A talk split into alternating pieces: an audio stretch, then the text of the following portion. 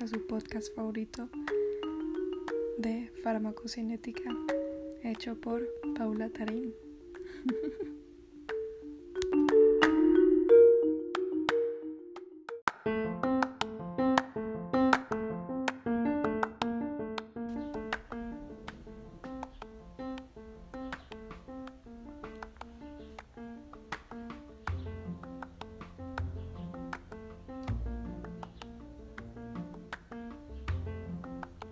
Hoy les hablaré un poco sobre lo que es aclaramiento renal. Básicamente, y en términos simples, el aclaramiento es un término usado en farmacocinética para describir el volumen de plasma que queda completamente libre de una sustancia por unidad de tiempo. La unidad habitual es mililitros sobre minuto. El aclaramiento corporal total será igual al aclaramiento renal, renal o sea, del riñón, más aclaramiento hepático, que es del hígado, el aclaramiento pulmonar. Aunque para muchos medicamentos se considera como aclaramiento simplemente la, la capacidad de excreción renal.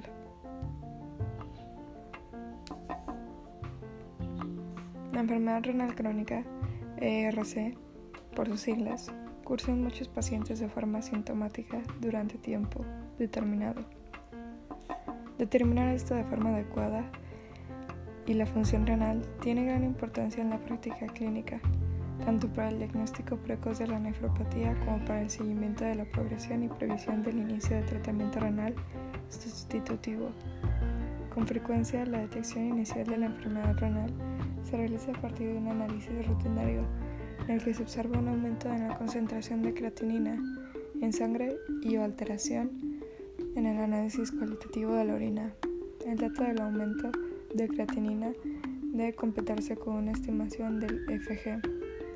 El análisis cualitativo de la orina denominado anormales y sedimento, útil en la orientación diagnóstica de la posible etiología de la nefropatía, requerirá otras exploraciones complementarias, como son las analíticas, las radiológicas, estudio antomopatológico o mediante biopsia. Resulta, resulta útil por la inmediatez de la información, el bajo coste, y la simplicidad de obtención de la muestra. También existen pruebas orientadas al diagnóstico de patologías tubulares y no glomerulares, la absorción y concentración y acidificación de la orina. En medicina, la depuración, separación o aclaramiento de una sustancia es el inverso del tiempo constante que describe su índice de eliminación del cuerpo dividido por su volumen de distribución o total de agua corporal.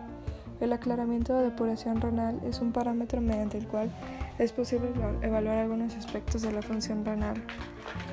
El aclaramiento siempre está referido a una determinada sustancia que de forma genérica se denomina X, donde X puede ser cualquier sustancia disuelta en sangre que pueda llegar hasta el riñón. Hay diferentes tipos de aclaramiento.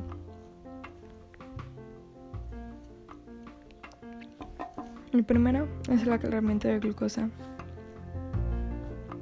La glucosa es una sustancia que se filtra fácilmente en el glomérulo renal, por lo que forma parte de la orina primaria, pero después es reabsorbida en su totalidad y en condiciones normales no aparece en la orina. Cuando la concentración de glucosa en el plasma aumenta mucho el riñón, no es capaz de reabsorber toda la que se filtra, entonces la concentración en la orina tiene un valor positivo y el aclaramiento ya no será nulo. El aclaramiento de inulina es otro tipo de aclaramiento. La inulina es un glúcido de excreción renal. En el riñón se filtra y no se reabsorbe ni se secreta, por lo que en la orina aparece todo lo filtrado, siendo en consecuencia un buen marcador de la función renal ya que el aclaramiento de inulina coincide con el flujo de filtrado glomerular. En general, las sustancias cuyo aclaramiento es mayor que el de, la inulina es porque en el riñón se filtran y también se segregan. Aquellas cuyo aclaramiento es menor que el de la inulina es porque el riñón se filtra y se reabsorbe. El aclaramiento nulo puede ser como en la glucosa porque se filtra y reabsorbe totalmente, pero también es lo que ocurre cuando una sustancia no se filtra ni se segrega, como es el caso de proteínas de elevado peso molecular.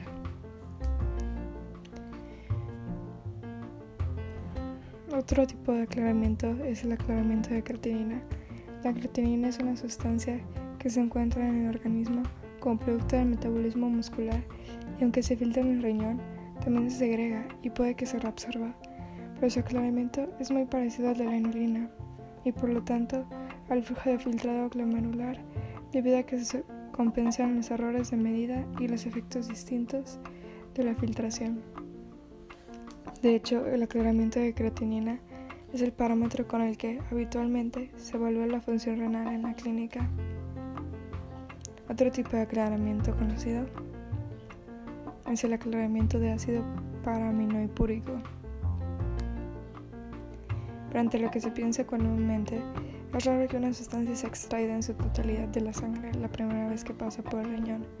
Para ello, la sustancia debe ser filtrada y segregada pero no reabsorbida. El ácido paraminoipúrico es una de estas sustancias y su aclaramiento mide por lo tanto el flujo plasmático renal.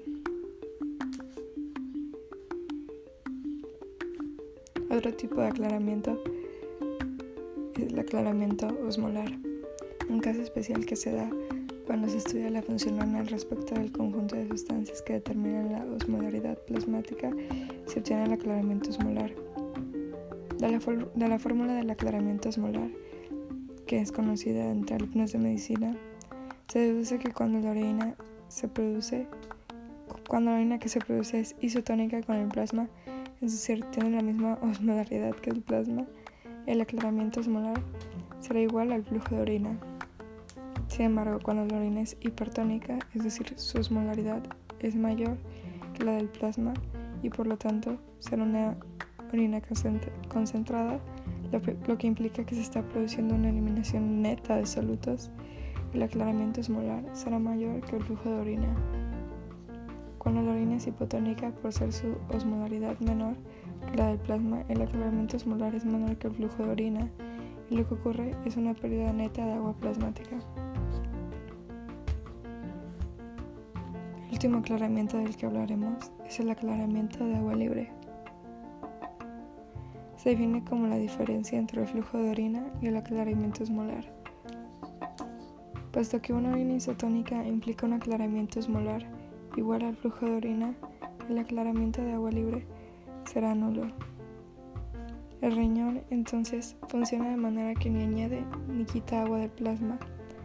Cuando la orina es hipertónica, el aclaramiento de agua libre será negativo, ya que el aclaramiento esmolar supera el flujo de la orina se puede decir que el riñón aquí funciona como si añadiera agua al plasma, es decir, ahorra agua al organismo. Esta es la situación más habitual en el organismo normal. Cuando la orina es hipotónica, el aclaramiento de agua libre es positivo, es decir, el riñón funciona, en este caso eliminando agua del organismo. El aclaramiento de agua libre es en este caso la cantidad de agua que habría que quitar de la orina para volverla isotónica.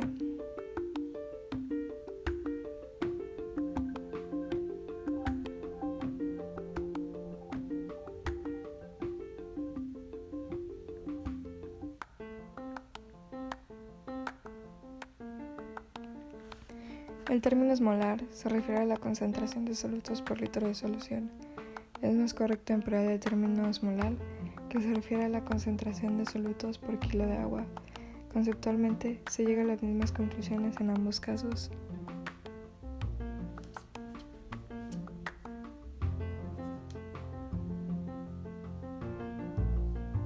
Ya podemos concluir de esto que el aclaramiento es una manera de eliminar o excretar en este caso hablando de fármacos,